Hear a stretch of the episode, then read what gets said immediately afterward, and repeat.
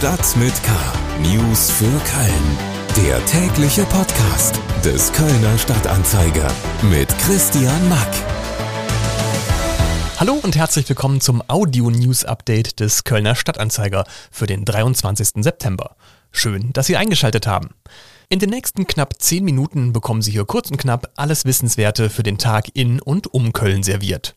Davor aber noch kurz der Hinweis auf unseren Sponsor. Dieser Podcast wird produziert mit freundlicher Unterstützung von NetCologne. Seit mittlerweile über 20 Jahren treibt NetCologne den wichtigen Ausbau der Glasfaserinfrastruktur hier in Köln und der Region weiter voran. Vielen Dank an NetCologne. Heute in Stadt mit K. Die Wahl des neuen Kulturdezernenten der Stadt war rechtswidrig. Das sagt die Bezirksregierung Köln. Wir haben mit einem Kölner Intensivpfleger gesprochen. Man arbeitet jeden Tag mit Schicksalsschlägen, mit Menschen in wirklich Ausnahmesituationen. Und was noch dazu kommt, sind dann die Angehörigen. Es sind Millionenstädte, die haben auch eine andere Atmosphäre als ähm, ländlichere Regionen und das ist jetzt live, der Hund gehört dazu. Ähm ja, so klingt das, wenn Grünen Co-Vorsitzender Robert Habeck vom Hund von Wolfgang Niedecken aus dem Konzept gebracht wird. Beide plus Hund waren nämlich gestern zum Gespräch hier in der Redaktion. Da hören wir später auch nochmal genauer rein. Los geht's mit dem Nachrichtenüberblick für Köln. Schlagzeilen. Im Kölner Stadtteil Lindenthal ist in der Wertmannstraße am Donnerstagmittag eine Fliegerbombe aus dem Zweiten Weltkrieg gefunden worden. Wie die Stadt Köln mitteilt, soll die Bombe erst am Freitag, 24. September, entschärft werden. Dann sollen in einem Radius von 500 Metern um die Fundstelle etwa 2600 Personen evakuiert werden. Von der Evakuierung betroffen sein wird auch das Krankenhaus St. Elisabeth. Um welche Uhrzeit die Entschärfung am Freitag beginnen soll, steht aktuell noch nicht fest. Updates hierzu auf ksda.de. Wegen einer großen Demo von Fridays for Future wird es am Freitag in der Kölner Innenstadt zu Verkehrsbehinderungen kommen. Die Demo unter dem Motto Alles fürs Klima startet gegen Mittag von drei Orten in der Innenstadt aus und wird sich dann gegen 14 Uhr am Neumarkt vereinigen. Die Abschlusskundgebung findet auf der Deutzer Werft statt. Laut Veranstalter wird mit 5000 Teilnehmerinnen und Teilnehmern gerechnet. Die Demo in Köln ist eine von 300 Friday for Futures Demos in ganz Deutschland, zwei Tage vor der Bundestagswahl. Alle Infos zum Zugweg finden Sie auf ksta.de. Die am Dienstagabend festgenommene 17-Jährige, die rund um den Kölner Hauptbahnhof mehrere Fahrzeuge, darunter zwei Polizeiautos, angezündet haben soll, ist bereits in der Vergangenheit wegen Brandstiftung auffällig geworden. Das teilte die Polizei und die Kölner Staatsanwaltschaft mit. So wurde die junge Frau im Februar dieses Jahres wegen Brandstiftung an mehreren Autos in Köln-Nippes schuldig gesprochen. Das Amtsgericht hatte die Strafe damals zur Bewährung ausgesetzt. Nun wird die Frau erneut dem Haftrichter vorgeführt. Soweit unser Newsblog. Hintergründe und Einordnung zu weiteren spannenden Themen jetzt in etwas ausführlicher Form. Politik. Der Kölner Stadtrat hat den Schweizer Stefan Schals zum neuen Kulturdezernenten gewählt. An dieser Stelle könnte die Nachricht zu Ende sein. Man könnte vielleicht noch erwähnen, dass innerhalb der Kulturszene Kölns große Hoffnungen auf Charles ruhen, weil viele Kulturschaffende mit seiner Vorgängerin nie so richtig glücklich wurden.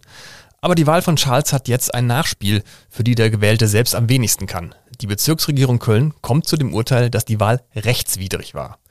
Tim Attenberger aus unserer Lokalredaktion ist bei mir im Studio. Hallo Tim. Hallo Christian. Äh, Charles ist gewählt, hat auch schon sein Glückwunsch-Blumensträußchen von der OB bekommen und jetzt sagt die Bezirksregierung, dass seine Wahl eigentlich nicht sauber war. Was genau hat die Bezirksregierung denn jetzt dazu beanstanden? Äh, die Bezirksregierung hat beanstandet, ähm, dass eine Findungskommission, die es zuvor gab, äh, nicht ähm, einen Querschnitt der äh, Fraktionen im Stadtrat abgebildet hat. Das heißt, da waren Vertreter von CDU, Grünen und Volt drin, aber eben nicht der anderen Fraktionen, zum Beispiel der SPD oder der Linken oder der FDP. Das heißt, ähm, die Bezirksregierung sagt, die hatten Informationen, die andere Ratsmitglieder nicht hatten über diese Personalie. Und ähm, das äh, ist aus Sicht der Bezirksregierung zumindest rechtswidrig, weil alle Ratsmitglieder denselben Zugang und denselben Wissensstand hätten haben müssen, ähm, als die Wahl von Herrn Charles anstand. Was heißt denn das jetzt äh, für Charles oder für die Wahl Charles ähm, konkret? Also wird er jetzt Dezernent oder nicht? Er wird trotzdem Dezernent. Ähm, das ist das Bemerkenswerte, weil die Bezirksregierung zwar gesagt hat, das war rechtswidrig, aber ausnahmsweise ähm, äh, beanstanden wir das nicht. Das heißt, ausnahmsweise lassen wir es laufen und er kann Kulturdezernent werden. Und das begründet die Bezirksregierung damit, ähm, dass sie das im Interesse der Stadt Köln macht, äh, weil ansonsten das Kulturdezernat ja noch länger verwaist wäre und äh, es so halt jetzt sofort oder schnell besetzt werden kann. Wie ist es denn bisher bei früheren äh, Wahlen von Dezernenten gelaufen? Es ist genau so gelaufen wie bei Herrn Charles. Das heißt, im Rückblick könnte man sagen, waren sämtliche Dezernentenwahlen rechtswidrig nach äh, dieser Maßgabe der Bezirksregierung. Okay, und welche Auswirkungen hat jetzt diese Sichtweise der Bezirksregierung auf die Rechtmäßigkeit von Findungskommissionen für die Zukunft oder sogar für die Vergangenheit?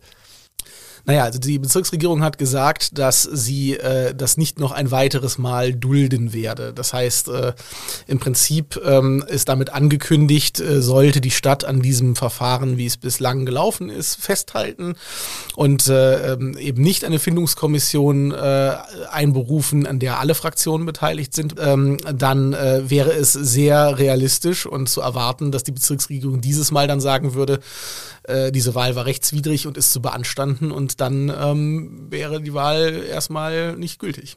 Okay, die Stadt könnte jetzt aber auch hingehen und sagen, was die Bezirksregierung da sagt, ist mir erstmal egal, wir machen weiter wie bisher. Was könnte dann schlimmstenfalls passieren? Ähm, ja, du hast recht, das äh, könnte die Stadt machen, diese Haltung könnte sie vertreten und könnte sagen, ähm, das interessiert uns nicht, eure Rechtsauffassung teilen wir nicht. Ähm, das hätte dann zur Folge, dass der Stadtrat äh, gegen diese Entscheidung juristisch vorgehen könnte. Das heißt, es würde vor Gericht gehen, vor das Verwaltungsgericht, vor das Oberverwaltungsgericht. Und dann müsste dort eine Entscheidung getroffen werden. Und das hätte natürlich auch zur Folge, dass dann jetzt zum Beispiel das äh, nächste Verfahren, was gerade läuft, nämlich äh, die Suche nach einem Stadtentwicklungsdezernenten, sich sehr weit nach hinten verzögern könnte könnte. Das heißt, es könnte passieren, dass dann schlimmstenfalls wieder jemand äh, gewählt wird vom Rat, die Bezirksregierung beanstandet das, der Stadtrat sagt, das ist, äh, wir sehen das anders. Und dann gibt es eine langwierige juristische Auseinandersetzung und dieses Dezernat bleibt noch eine relativ lange Zeit vakant, was nicht gut wäre, weil es eben äh, so wichtige Bereiche wie Stadtentwicklung und Digitalisierung ähm, bearbeitet, äh, die nicht einfach vernachlässigt werden mhm. können. Mal gucken, was da rauskommt. Wir bleiben auf jeden Fall dran. Äh, Tim Attenberger aus unserer Lokalredaktion über die nach Auffassung der Bezirksregierung Köln rechtswidrige Wahl von Stefan Scharls zum neuen Kulturdezernenten der Stadt Köln. Alle Infos und Updates zu dieser Geschichte im Kölner Stadtanzeiger und auf ksda.de. Köln. Erinnern wir uns mal gerade zurück an die Frühphase der Corona-Pandemie.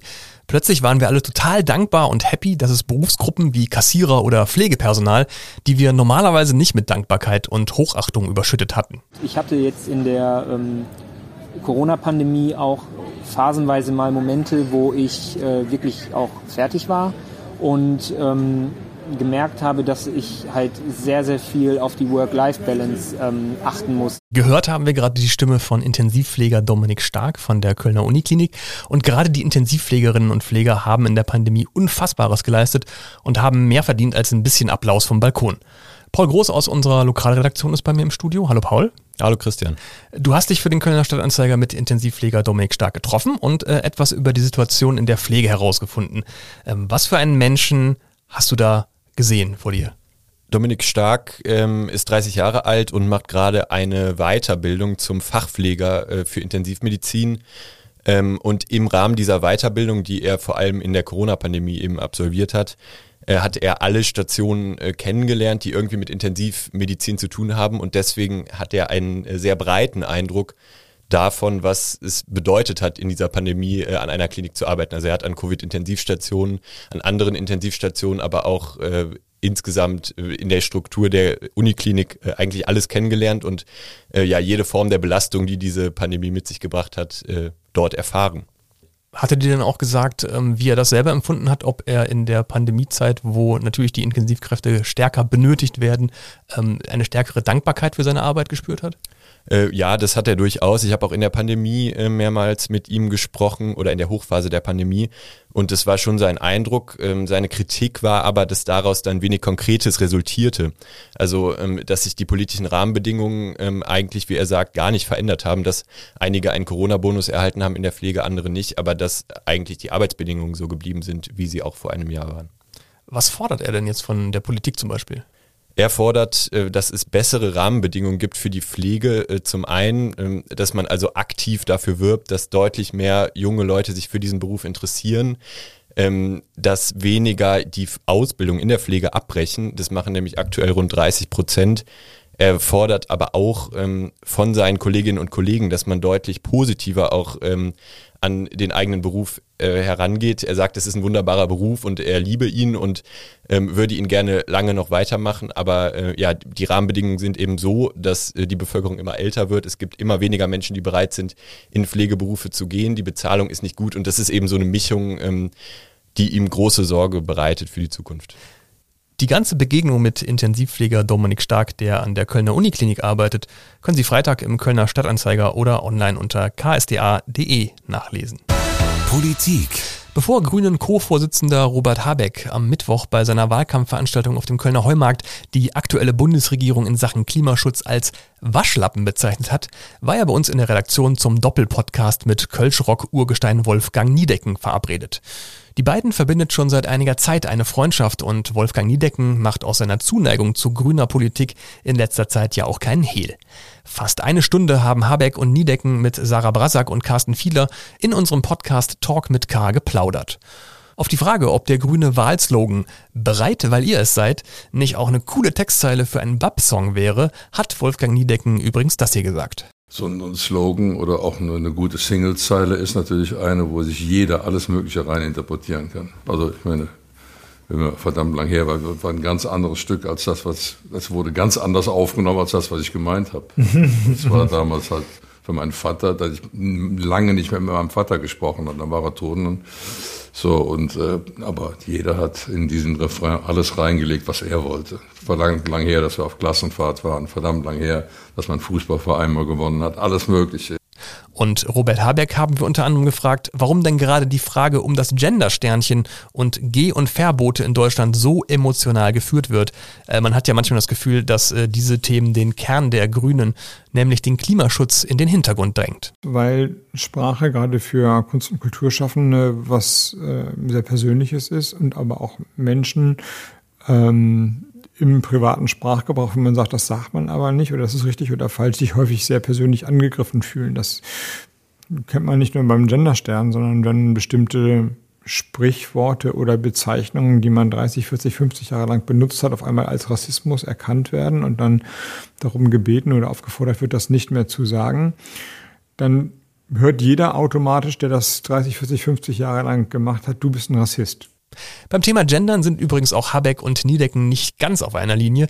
Niedecken sieht zwar den Sinn, andere Geschlechter oder Geschlechtsidentitäten mit anzusprechen, findet aber das Lesen oder Schreiben von Sternchen und Co. anstrengend. Das ganze Interview mit Habeck und Niedecken gibt es als unsere aktuelle Talk mit K-Folge zu hören. Und wer noch mehr Wahlkampfpositionen und Themen braucht, dem lege ich auch noch die aktuellen Wahlspecials unseres Podcasts-Formats Die Wochentester ans Herz. Alles unter ksda.de oder überall, wo es Podcasts gibt. Das war's auch schon wieder für heute mit Stadt mit K. Danke fürs Dabeisein und schalten Sie auch gerne beim nächsten Mal wieder rein.